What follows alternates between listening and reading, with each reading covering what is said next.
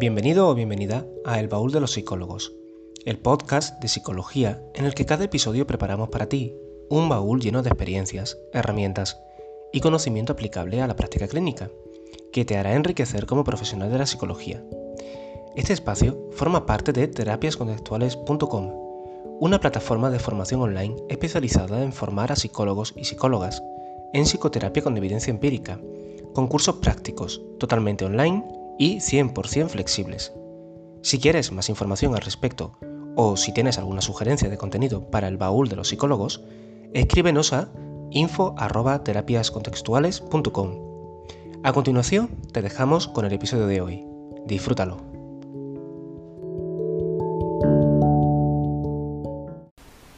Em, hola a todas y todos, eh, soy Flavio Guerrero, embajador contextual de terapiascontextuales.com.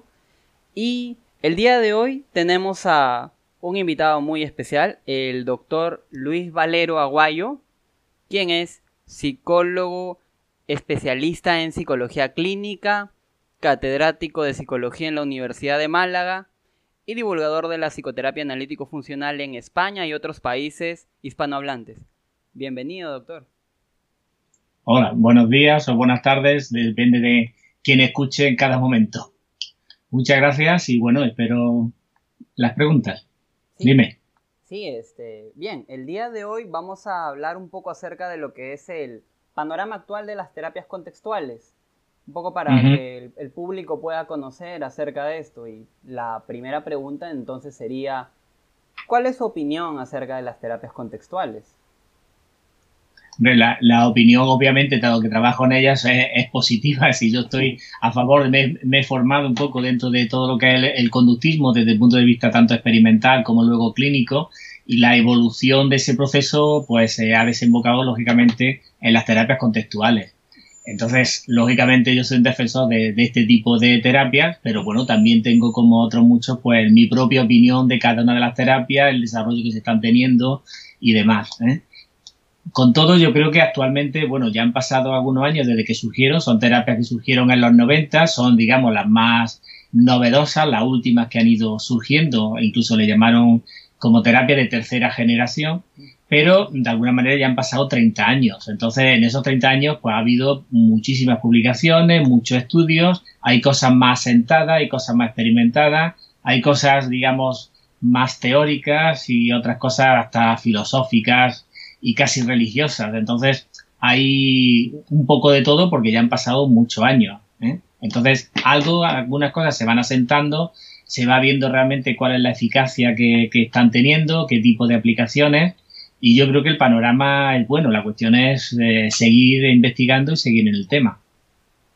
Eh, sí, que unas buenas reflexiones. Y justo respecto a este, este punto, ¿no? Un poco de lo que nos comenta Em, hace poco hubo cierta polémica respecto a esto, algunas críticas hacia las terapias contextuales, hacia el tema de la rigurosidad, entre otros. Eh, y bueno, las críticas siempre son bienvenidas, evidentemente, pero también sí se deben de tomar con pinzas. ¿no? Este, se cuestionaba un poco el estatus de las terapias contextuales como conductistas. Em, mm. ¿Qué opinión hay respecto a esto? ¿A qué podría deberse y ¿Cuál sería en todo caso la aclaración respecto a esto? Sí, creo que eso es más bien, eh, pues como he dicho, el proceso histórico que han ido surgiendo, porque ya estas terapias ya llevan 30 años publicándose, son terapias que surgieron casi todas ellas hacia los 90, entre los 90 e incluso algunas en el 2000, pero a lo largo de estos 30 años cada una de ellas ha ido sacando pues distintos manuales, es decir, ha habido una evolución en cada una de ellas. La mayoría de ellas han surgido pues, desde un conductismo radical, es decir, desde el punto de vista del análisis funcional como herramienta básica para abordar los casos clínicos. ¿eh? ¿Qué ocurre? Que todas estas terapias, comenzando desde ACT, por ejemplo, la aceptación y compromiso, pues surgió a partir de la experimentación de Hayes sobre relaciones de equivalencia, el aprendizaje relacional, el seguimiento de reglas, es decir, toda una base experimental ¿eh? que se hacía en los 80 y los 90 y eso lo, extendió él hacia la aplicación de la terapia. Luego ha derivado de otra manera, porque ha sacado ya una teoría, es decir, ya a partir del 2008, 2010, luego ha ido sacando otros manuales donde comienza a hablar de lo que llama términos intermedios, que serían de alguna manera, eh, de ahí las críticas de, muchos autores, porque eso ya no sería tan conductista, ya estamos de nuevo en términos mediacionales e incluso diría claramente cognitivos, con lo cual mm, entramos un poco en lo que siempre se ha criticado desde el punto de vista del análisis funcional. Extraer una parte desde el punto de, desde una mm, situación muy experimental y luego derivarla hacia otras cosas que, que son mucho más, digamos, conceptuales o mucho más teóricas. Entonces, ahí es donde viene la problemática, ¿no? Pero otras terapias, por ejemplo, la terapia de activación son profundamente conductistas, es que básicamente son el, análisis funcionales sobre las conductas depresivas que hacía ya en su momento Fester o que hacían algunos otros autores, incluido Skinner. Entonces, realmente ha sido una derivación de hacerlo esa aplicación, ese análisis funcional, la conducta depresiva, mucho más espontánea, mucho más directa con las personas, etcétera, pero la base es totalmente conductual. Igual ocurre con, con FAB, es decir, eh, que básicamente es el análisis funcional, pero aplicado al diálogo, a la interacción terapéutica directa. Entonces, la base de casi toda ella es profundamente conductista.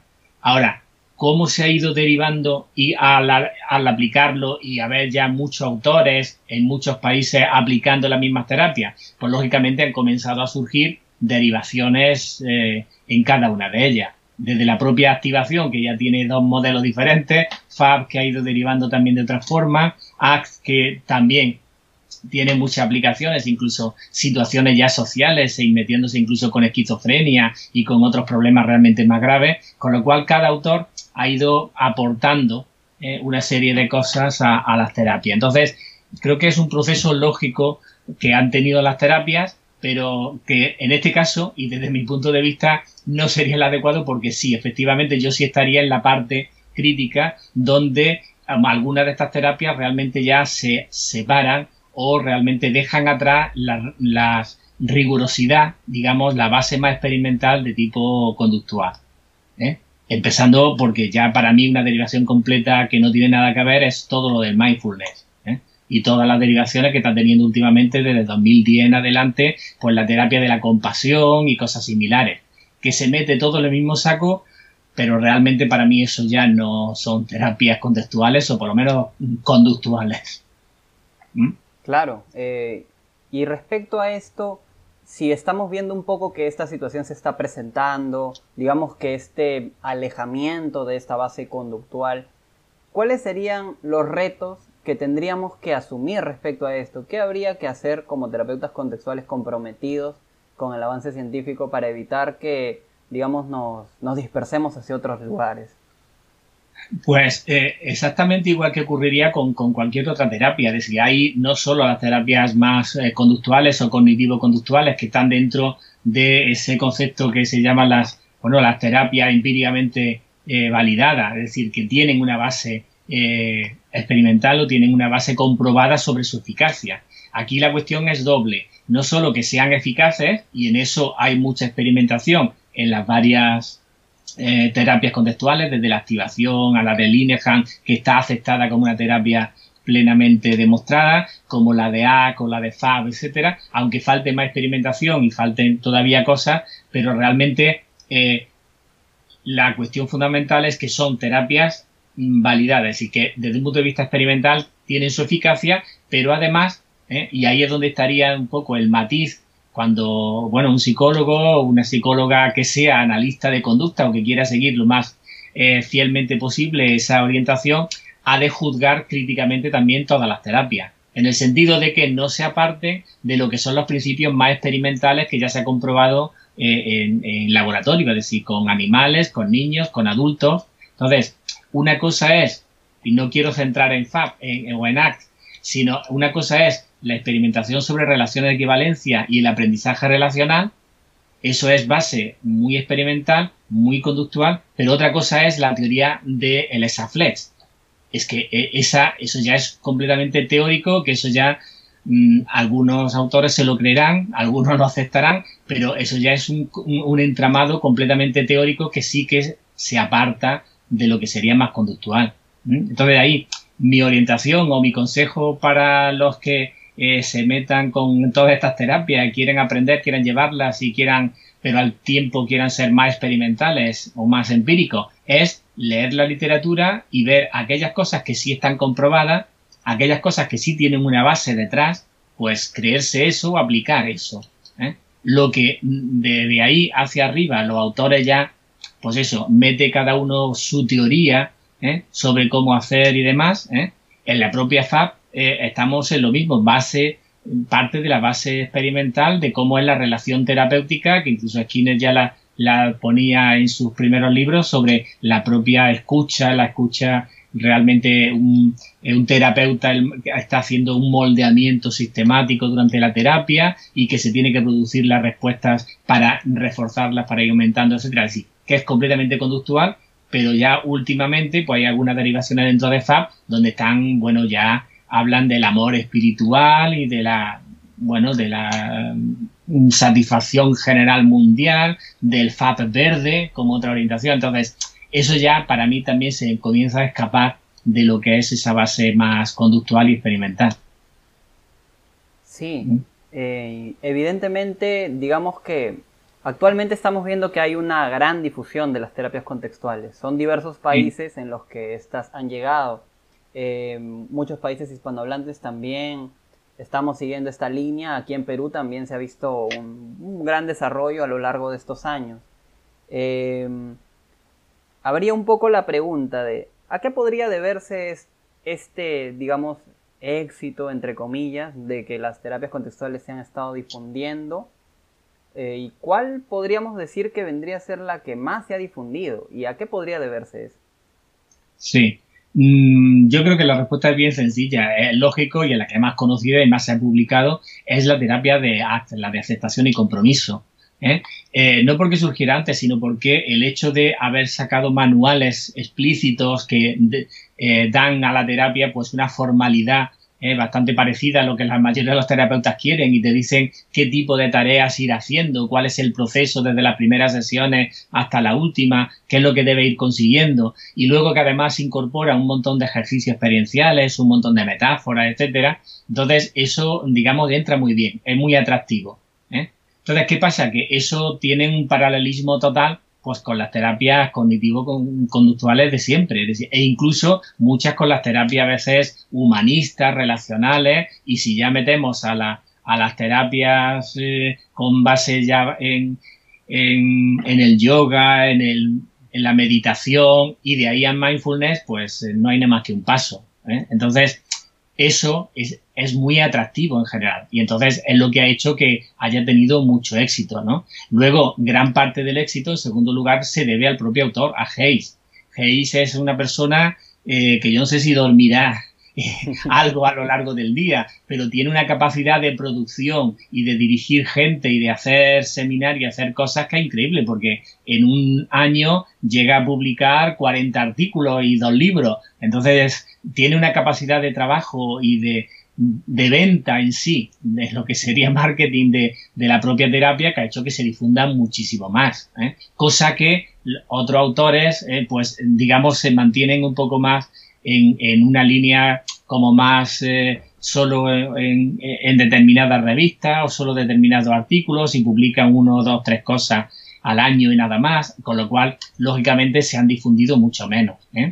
Con todo y con eso, quiero decir que, aunque está muy difundida, ACT, eh, desde luego, es la, número uno, eh, realmente, al menos en España, tampoco son tanto o tan aplicadas. Y la mayoría de los psicólogos que ahora mismo pueden estar ejerciendo, pues, eh, digamos, por dar una cifra, un 70, un 80% aplican las terapias de siempre, cognitivo-conductuales, que es un poco la, la, la, la tendencia mayoritaria en los psicólogos que, que lo aplican, ¿no? Entonces, luego en la universidad, pues algunos intentamos dar también, o en los másteres y cosas así, pues eso, que conozcan también las terapias contextuales, que hagan otras cosas, etcétera, y poco a poco algunos profesionales lo van haciendo. Pero realmente tampoco es, o se puede decir que sea una cosa mayoritaria, al menos en España, como que, que todo el mundo de repente sea un boom y todo el mundo esté haciendo lo mismo, ¿eh? Lo que sí le encanta a todo el mundo es lo de mindfulness. Eso sí que te encuentras a cientos y miles, ¿eh? Pero efectivamente es cierto, se ha ido difundiendo poco a poco y realmente, vamos, yo estoy en contacto y hacemos a veces pues intercambios con, con gente que está en, en, Brasil, que hay bastante, un foco importante también de terapias. Eh, hay también gente en Portugal, hay algunos en Italia, hay gente de lo en Japón, muchísimos hay en la parte norte de Suecia, etcétera. Entonces, se ha difundido y se ha empezado a difundir por, por muchísimos sitios. ¿eh? En cambio, en Norteamérica es más bien la zona de Washington, la zona, la zona este, donde suelen estar la mayoría. La, la zona, la zona oeste sigue siendo más conductista todavía en ese, en ese aspecto. Entonces, está muy difundida y la, la mayor parte, sobre todo, es de AC y las razones, vengo a decir, es un poco por su atractivo, que la hace muy similar a otras terapias ya conocidas y además muy atractiva a la hora de, de realizarse. Claro, eso, eso evidentemente sí es, es un punto ahí eh, a tomar en cuenta, ¿no? Este, y ¿qué tendría en todo caso que pasar con un poco las demás terapias para, para hacerlo? Porque claro, la idea tampoco no es ir tanto eh, a, ese, a un plano de repente de por poder venderlas, entre comillas, ¿no? Como que eh, simplemente cambiar términos, hacer cosas, que era precisamente lo que se estaba criticando, sino este, ¿qué tendríamos que hacer desde el punto de, esta, de un aspecto más crítico para que estas terapias podamos difundirlas y seguir, no seguir cayendo también un poco en lo que pueda dar? Sí, mm, yo creo que me repito lo anterior, es ser riguroso, es decir, mantener y, difundir y predicar un poco eh, que se apliquen estas terapias, aquellas que estén fundamentadas, que tengan detrás una base empírica de lo que se está diciendo, de lo que se está haciendo y tenga además demostrada esa eficacia. ¿eh? Sean con casos clínicos, sean con diseño intragrupo, sean con diseño entre grupos, pero la cuestión es que tengamos datos o informaciones de, esa eficacia. Entonces, eso es la cuestión fundamental. Luego, otra cuestión es ya creerse o no las explicaciones teóricas y el exaflex y el amor universal. Eso ya es diferente. ¿eh? Yo creo que la rigurosidad es lo fundamental. Claro, eh, una perfecta reflexión de, de, este punto, ¿no? Y bueno, un poco, eh, más o menos quisiera hacerle las preguntas sobre el tema de FAB. Mm si nos podría un poco hablar acerca de Fab, un poco aprovechar el espacio también para que las personas conozcan más acerca de Fab. Algunos aspectos importantes para aquellas personas que de repente están más eh, familiarizadas con otras terapias contextuales y no tanto con Fab. ¿Qué podría decir respecto a eso? Sí, bueno, pues, pues FAB realmente son la abreviatura de la, psicoterapia analítica funcional. Que a veces mucha gente con eso de analítico se cree que son psicoanalíticos. ¿eh? aunque a lo mejor formalmente al final hasta, hasta ahí parecido. Eh, pero la cuestión es, realmente eh, se le llama y es una psicoterapia porque no, eh, porque básicamente hace como otras psicoterapias, es decir, es una relación hablada entre dos personas. Básicamente todas las psicoterapias, sean más cognitivo-conductuales o sean de aconsejamiento o sean humanistas o incluso sean psicoanalistas breve, por ejemplo, básicamente es estar hablando como estamos hablando nosotros ahora, y es eso, es estar hablando.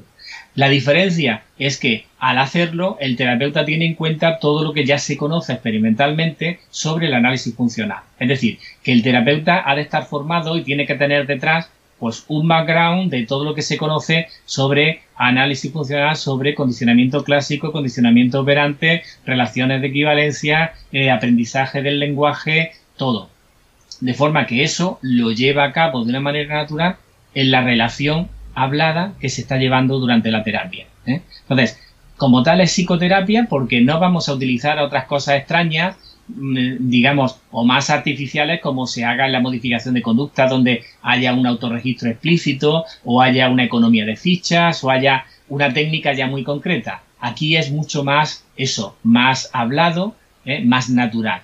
¿Qué ocurre? Que a la hora de hablar de manera natural, eh, la segunda parte es psicoterapia analítica. Eh, el psicólogo lo que está es analizando parte a parte el discurso de esa persona, lo que está ocurriendo entre los dos. De manera que eh, tenemos que estar haciendo análisis funcionales, pero minuto a minuto, de lo que acaba de decir esa persona, por qué lo ha dicho, y por qué lo ha dicho en ese tono, y por qué me lo ha dicho ahora y no me lo dijo en la sesión anterior. Es decir, tenemos que estar haciendo análisis funcionales de cuáles son las variables que hacen que la persona diga o haga cosas determinadas. Y eso prácticamente minuto a minuto, por eso es analítica. ¿eh?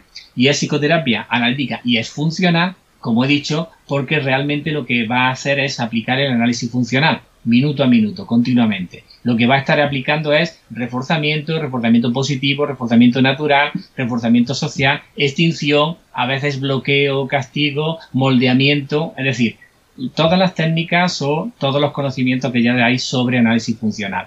Entonces, de ahí que de alguna manera ese título de psicoterapia y es analítica y es funcional. Lo reúne, lo reúne un poco todo y lo explica todo. ¿eh?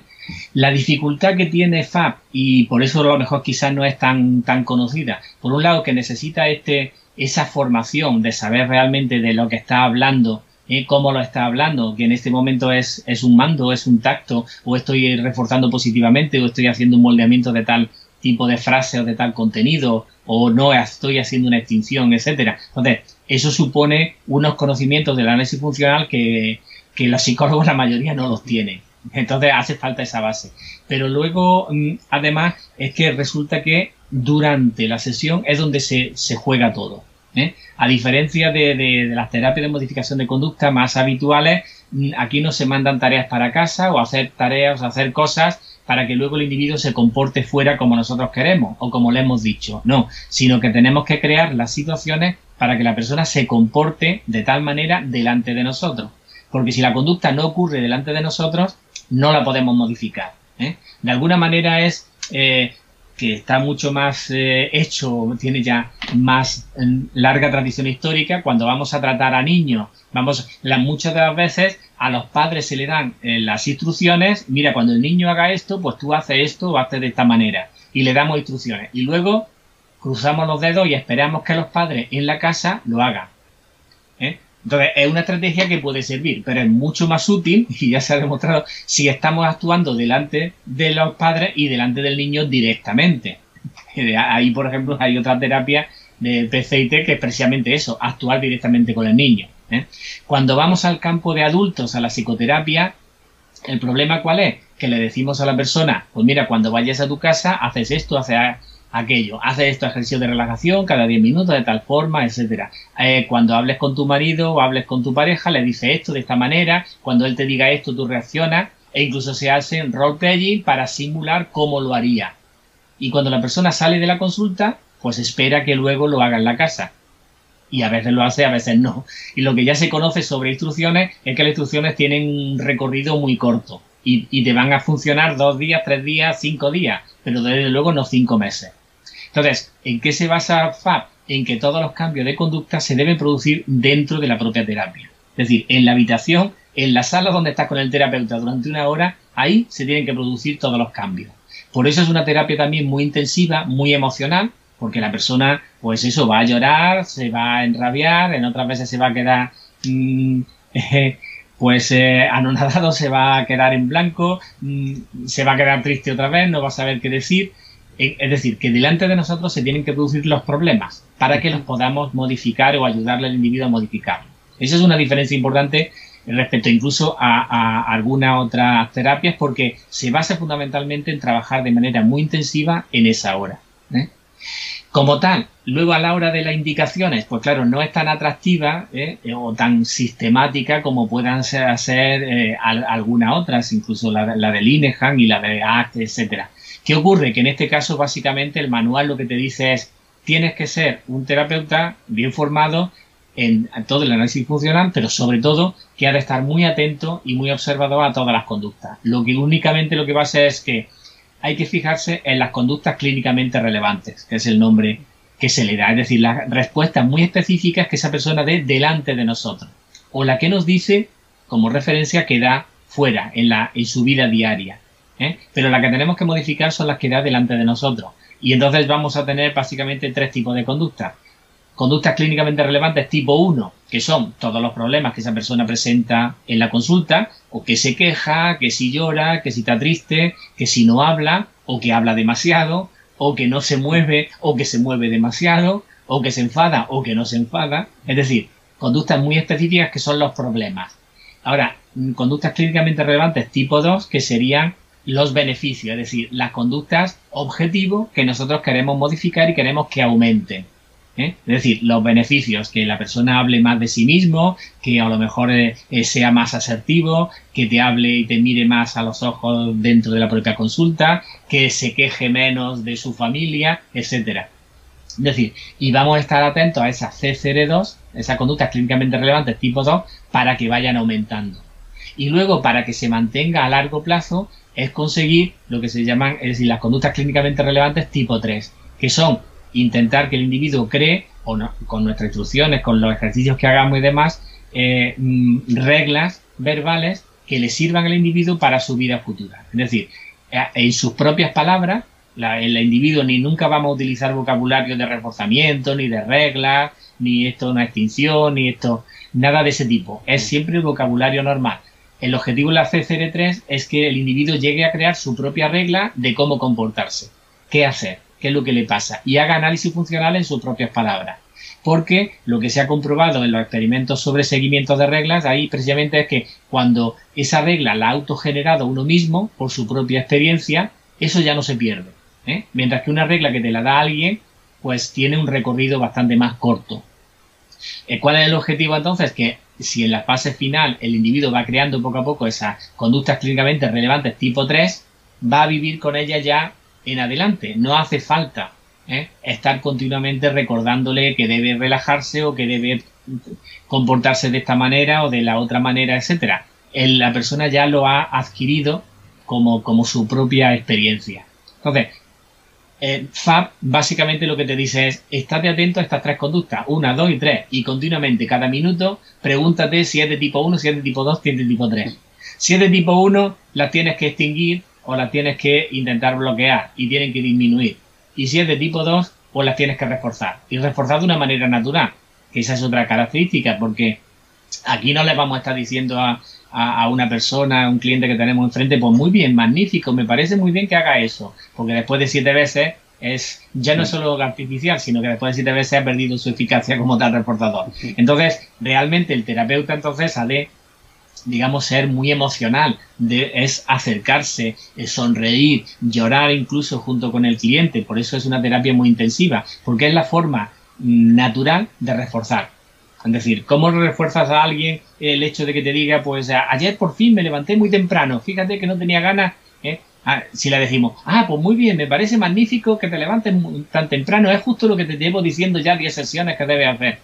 Entonces queda muy artificial en un diálogo normal. Lo normal en eso es, pues eso, alegrarte y decir, hombre, eh, perfecto, pues vamos a ver qué ocurre mañana. Y sigue la conversación ¿eh? o, simplemente le, da otra alabanza de tipo general. ¿eh? Pero no explícitamente decir, ah, pues me parece muy bien que hagas esto, que es lo que te he dicho, etc. Entonces, se basa mucho en esa relación terapéutica directa, donde el propio terapeuta va también a soltar sus emociones ¿eh? va a analizar lo que él pueda sentir en esas emociones respecto a, la otra persona también. Pues entonces, como igual que la de Linehan, pues es muy dialéctica. ¿eh? ¿Qué ocurre? Que eso entonces es una terapia que depende mucho de las habilidades. Es muy importante entonces un terapeuta en FAP formarse más en habilidades que formarse más bien en, en bueno, en una cuestión teórica o de, del flex o del mindfulness o de lo que sea, sino en las habilidades relacionales. Cuanto más habilidades, más experiencia pueda tener un terapeuta, mejor está formado para desarrollar esa relación de una manera muy natural. ¿eh? Y básicamente el manual luego te da una serie de reglas que el terapeuta debe tener presente siempre. ¿eh? De, de, fijarse en unas conductas que si no se dan tienes que provocar las situaciones y de ahí que también se utilicen eh, pues ejercicios experienciales, se pueden utilizar también metáforas, se puede utilizar cualquier tipo de ejercicio físico, es decir, que las terapias de, esta forma son también como más, más, eh, más abiertas, más creativas. ¿eh? Realmente no serían muchas ocasiones terapias donde esté uno sentado frente al otro con una mesa por medio. En todo caso, en un sillón o en un sofá, como una conversación amigable.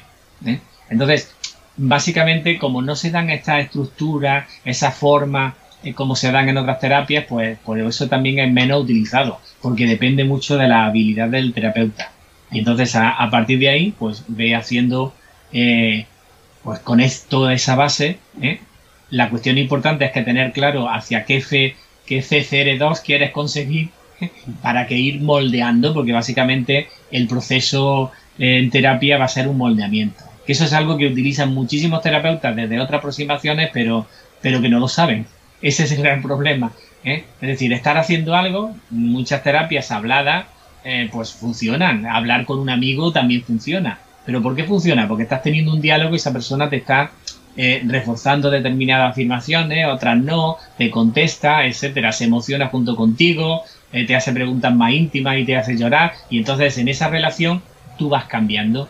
Entonces, un amigo también cambia. La cuestión es, el terapeuta tiene que saber cuáles son las técnicas que está manejando y qué hay debajo de todo eso.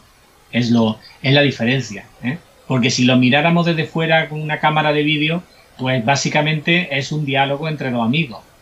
Es un diálogo entre dos personas, un diálogo de temas íntimos, de temas pues profundos en muchas ocasiones, pero claro, mm, externamente no, no, aparece, porque no aparece ahí ni reforzamiento, ni extinción, ni economía de fichas, ni nada en plan artificial. ¿eh? Entonces, esa es la, una gran diferencia eh, en PAP. ¿Mm? Sí, wow. Eh, ha sido muy largo, intentando resumir que Pero bueno, ha sido interesante porque, digamos que en esa breve reflexión se ha visto un poco acerca de, de todo lo de FAB de moldeamiento, de la alianza terapéutica, de las conductas clínicamente relevantes. Y justo una cosa que, me parece curiosa es acerca de esto de la psico... que el, nombre, o sea, uno al inicio podría confundirse con lo del psicoanálisis, me pasó, y más aún también eh, escuchando un poco o, leyendo acerca del concepto de yo, ¿no? O sea, a primera vista uno ve ahí que dice el abordaje del yo desde Fabi. ¿Qué cosa? ¿El yo? Y en, todo caso la pregunta sería, ¿cómo, ¿qué es el yo en, FAB? Sí, sí. No, antes, que responder esa pregunta, viene bien un poco de, lo que hablaba antes para entender bien por qué, por qué luego abordamos el yo. Desde, desde FAB y desde AC y de otras terapias se aborda también ese yo. Eh, la cuestión es que en las terapias de tercera generación, que ahora todas estas terapias contextuales, realmente lo que suponen es un avance, es un tercer escalón, otra generación, que no anula los conocimientos ni las técnicas de las anteriores. Es decir, que eso es algo que también hay que aclarar mucho porque a veces creo que es que es utilizar esta terapia y entonces me olvido de todo lo demás. No, lo que se viene es otro conjunto de herramientas ¿eh? que se añade a lo que ya teníamos. es decir, porque las técnicas habituales de modificación de conducta siguen funcionando y son perfectas, ¿eh? y sobre todo en situaciones muy controladas. El problema en la terapia de adultos es que tenemos a dos personas hablando y ya está. Y tenemos una hora para manejar esa relación. Y se supone que con una hora de que estemos hablando ya le va a modificar el resto de días de la semana. Y eso realmente es bien difícil. ¿eh? Entonces, eh, la cuestión importante es que es otro nuevo conjunto de herramientas terapéuticas que disponemos que se añade a lo que ya teníamos. Eso es importante porque algunos creen que es que esto, esto ya está superado, todo lo anterior. No, no es que viene a complementar, es un complemento. ¿Y dónde viene el complemento? ¿Eh? Y por eso esa derivación hacia el yo. ¿Dónde viene ese complemento? Porque todas estas terapias contextuales han surgido o intentan sobre todo tratar problemas, digamos, más globales.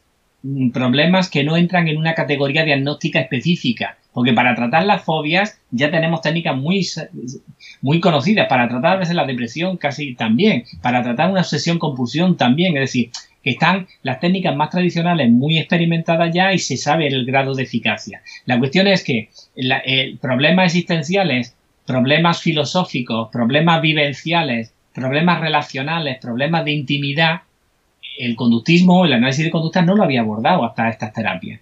Esa es la cuestión. Entonces, ¿qué ocurre? Que cuando una persona llega y te dice que es que, eh, bueno, que, que no está feliz, ¿eh? nosotros tuvimos un caso de algún tiempo, era el hombre que no es feliz, y le titulábamos así.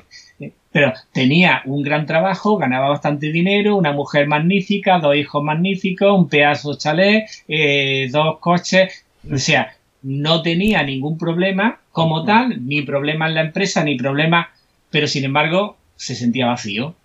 No soy feliz. Entonces, esa persona va al psicólogo y un conductista que le dice, ahí es donde está el gran problema. Entonces, las psicoterapias de tercera generación eh, pues han surgido también en, dentro de ese contexto para responder, para intentar abarcar problemas que son más de, de, aconsejamiento vital, de vida existencial, a veces incluso en términos filosóficos. ¿eh? Entonces, y ahí es lo que entra en muchas ocasiones, pues eso, problemas de personalidad, que aunque estén metidos dentro del DSM-5 también, como los trastornos de personalidad, en suma la verdad es que es, un problema como muy difuso. ¿eh?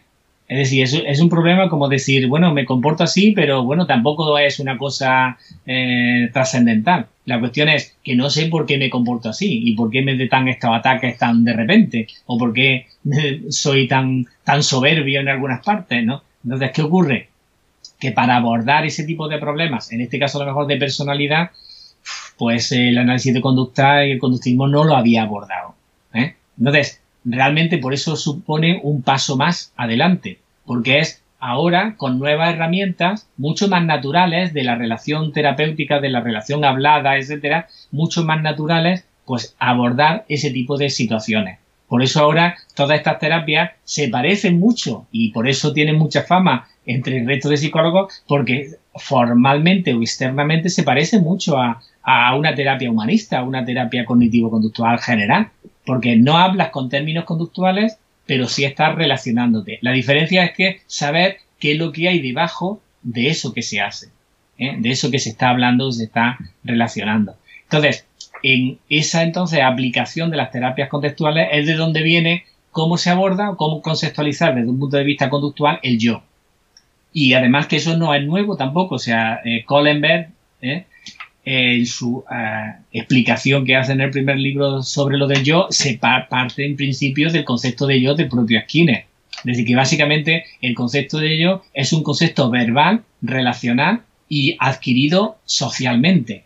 Es decir, que no es algo mental que te llevemos dentro y que tengamos nuestra personalidad. No, es algo que hemos ido construyendo poco a poco y lo hemos construido verbalmente. Aquí es donde está la, cuestión fundamental ¿eh? desde el punto de vista de FAB. Es decir, que se construye en el momento en que verbalmente vamos haciendo muchas frases, vamos relacionando con muchas otras personas, donde estamos diciendo, pues, yo soy así, yo soy asado, a mí me gusta esto, a mí me gusta lo otro, ¿eh? de forma que cuando tenemos muchas verbalizaciones de ese tipo, al final tendríamos un concepto general, un concepto abstracto que sería el yo.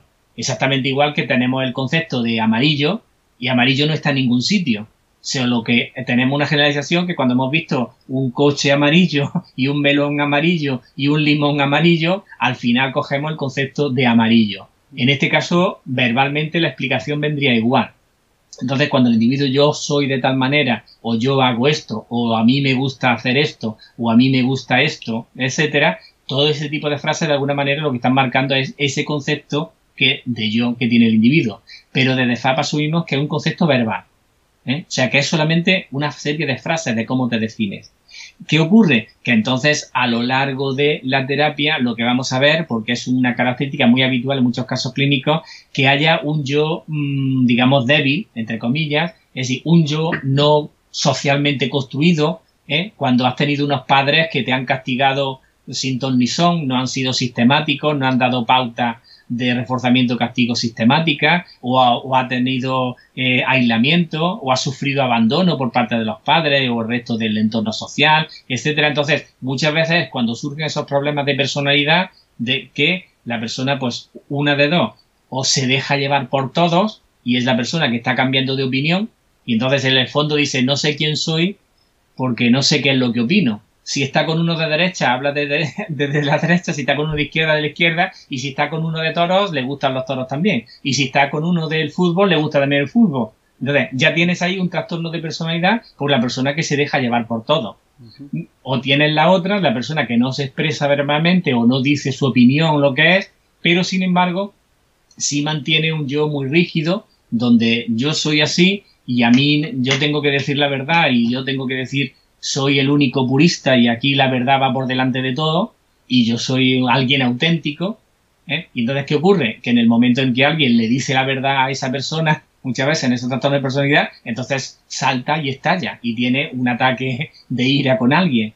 ¿eh? Entonces, en este caso, a lo mejor hablaríamos de ese, de un yo rígido, ¿eh? por poner un ejemplo. Entonces, ese concepto de yo vuelvo a poner esos ejemplos clínicos. Esos ejemplos de yo son solamente verbales. y lo hemos construido a lo largo de una historia en que no han ido reforzando un concepto sobre mí mismo en función de las cosas que he dicho o que he hecho. ¿eh? Entonces, eh, ¿qué ocurre con una persona que, es, eh, yo qué sé, muy, muy egoísta? Pues generalmente nos vamos a tener personas a su alrededor que le están manteniendo y le están reforzando el yo, yo, yo, yo, eso soy. En plan egoísta. Entonces, ¿qué ocurre? Que lo que tenemos que procurar en la terapia es intentar cambiar no ese yo, sino la forma en que el individuo se comporta de manera egoísta o respecto a los demás.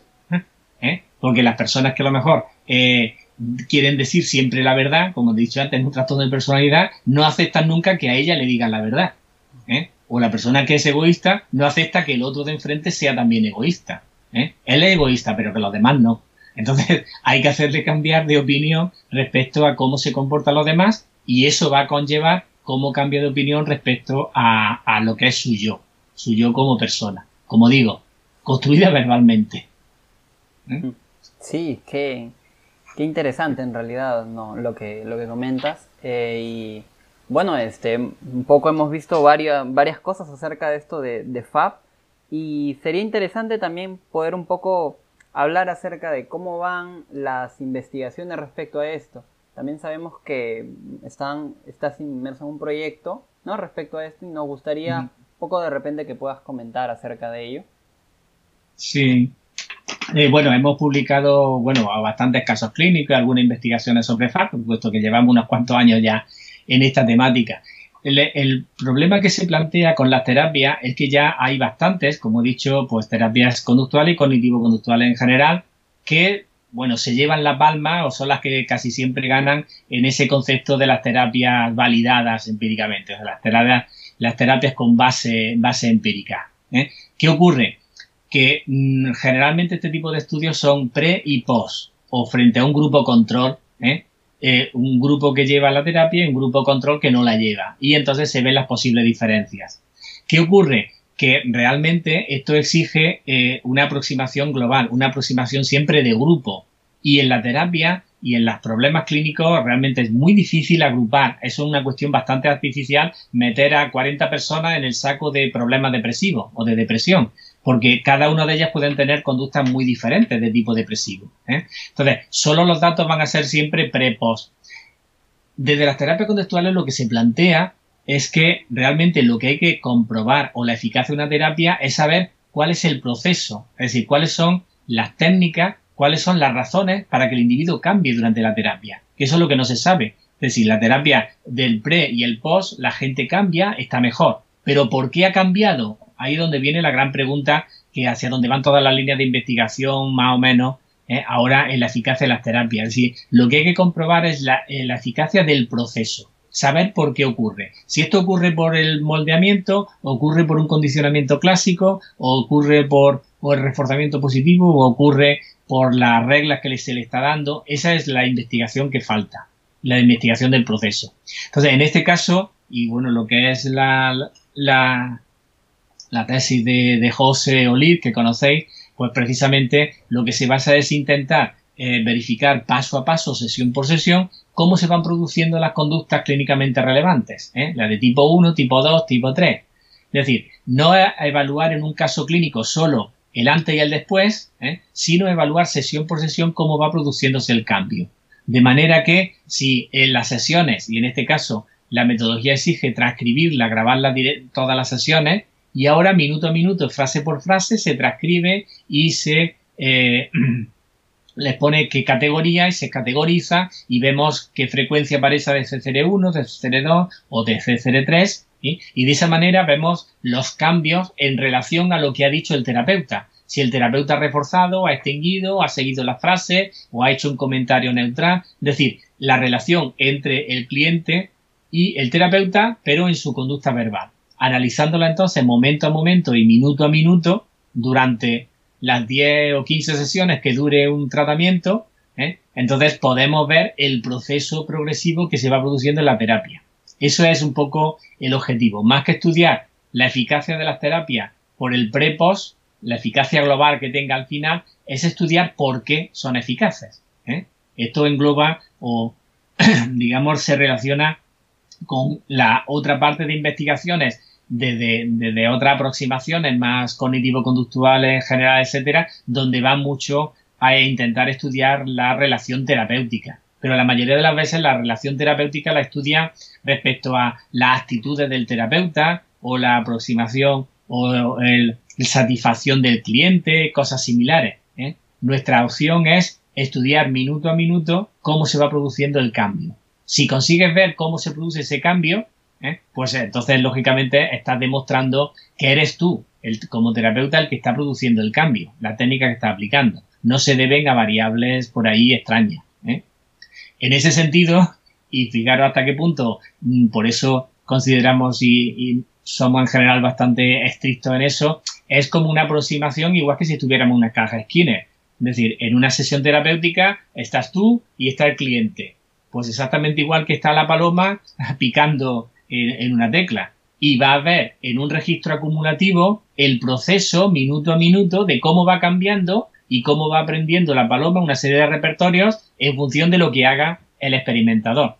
En este caso se trata de comprobar, si podemos, minuto a minuto cómo va cambiando la conducta del cliente a lo largo de las sesiones en función de lo que haga el terapeuta. O sea que el paralelismo de un estudio empírico o un estudio más experimental de caja de laboratorio, pues es, es prácticamente similar. Mm. Solo que ahora lo hacemos de una manera más natural dentro de estas terapias de FAB. Y entonces, claro, ese es el cambio que han venido a introducir las terapias contextuales. Es decir, el no ser rígido en la cuestión formal, sí en la funcional. Nos da igual estar estudiando un fenómeno dentro de una caja en un laboratorio con un animal a estar dentro de una habitación con una silla y con un ser humano la, cuestión formal nos da igual. Lo importante es la función. Si estamos reforzando, estamos extinguiendo, estamos aplicando algún tipo de programa, ¿eh? ¿qué es lo que estamos haciendo en ese diálogo? ¿Mm? Por ahí van un poco la, orientación y nuestras últimas investigaciones al tema. Mm. Interesante realmente eso. Eh, evidentemente lo que hemos podido escuchar ahora mm, seguramente que va a ser de mucha utilidad para nuestro público y bueno, em, agradecer mucho lo que el tiempo, ¿no? De, haber podido conversar ahora. ¿Tendrías alguna reflexión final acerca de esto, del tema de las terapias contextuales y de FAB? Hombre, yo la cuestión es que, bueno, a todos los, oyentes, a todas las personas que estén interesadas en estas terapias, desde luego, como siempre, es que lean los originales. Ya no es nuestro libro, nuestras publicaciones, que lean las originales y, que lean de lo distinto, porque cuando vas leyendo y, realmente te metes en cada una de las terapias los distintos manuales, ves cómo los propios manuales, los propios autores han ido cambiando. Y entonces, ser crítico respecto a esos cambios y qué cosas aceptas, qué cosas no aceptas, qué cosas pueden estar comprobadas, qué cosas no, porque cada una de estas terapias ha tenido dos, tres, cuatro manuales, con lo cual a lo largo del tiempo cosas o características que se hacían en los 90 o en el año 2000, etcétera, pues ahora no, no se hacen tanto ¿eh? y, a la inversa. Entonces, es irse a, a, lo a los originales de cómo están hechos. Y dentro de eso, una segunda aproximación es irse a los artículos empíricos, aquellos que muestren mm, datos, que muestren algo, algún estudio, algún experimento, algún cambio eh, alguna variable manipulada, lo que sea en la terapia clínica, ¿eh? Y no tanto a teorías o a conceptos, porque es, de eso hay muchísima literatura, pero luego con base empírica no, no tanto. ¿eh?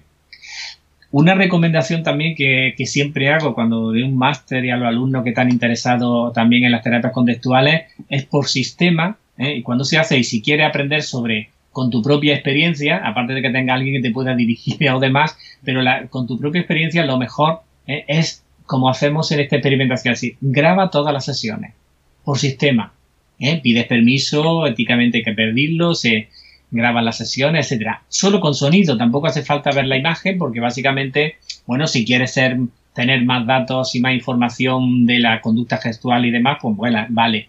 Pero la mayoría de los clientes generalmente a una grabación eh, en MP3 no se, no se niega. A grabarse en vídeo se suele negar mucho más. Entonces, ¿qué ocurre si la grabas siempre en, eh, en audio y tiene todas las sesiones grabadas? que puedes volver atrás en cualquier momento. Puedes reanalizar, uy, esta conducta se me escapó, uy, ¿por qué? ¿Y por qué ha venido a decir esto? Y cuando repasas las sesiones de tres sesiones antes, te das cuenta de lo que sin darte cuenta le dijiste en ese momento, que ahora, tres sesiones después, tiene otro sentido o tiene otra función de lo que le estaba diciendo. Y luego, si quiere además, es que puede hacer, ir haciendo un registro de las conductas verbales que diga esa persona, de un tipo, de otro tipo, y puedes ver la propia evolución o los cambios que están teniendo lugar. Y sobre todo, por eso mi recomendación a los terapeutas es que te ayuda a ti mismo, te da como feedback cuando te está escuchando y te dice, ¿y por qué le tuve que decir esto? Hay que ver qué matedura de pata hice aquí. Y es la mejor forma de aprender, ¿eh? que normalmente siempre pues nos vamos, eso, nosotros mismos también moldeando a lo largo de la terapia, pero si utilizas grabaciones, va, ese moldeamiento va a ser mucho más eficaz y más rápido. El aprendizaje va a mejorar bastante en un terapeuta si grabas todas las sesiones y luego te dedicas a revisarlas y ver los errores, ver los cambios, etcétera. ¿eh?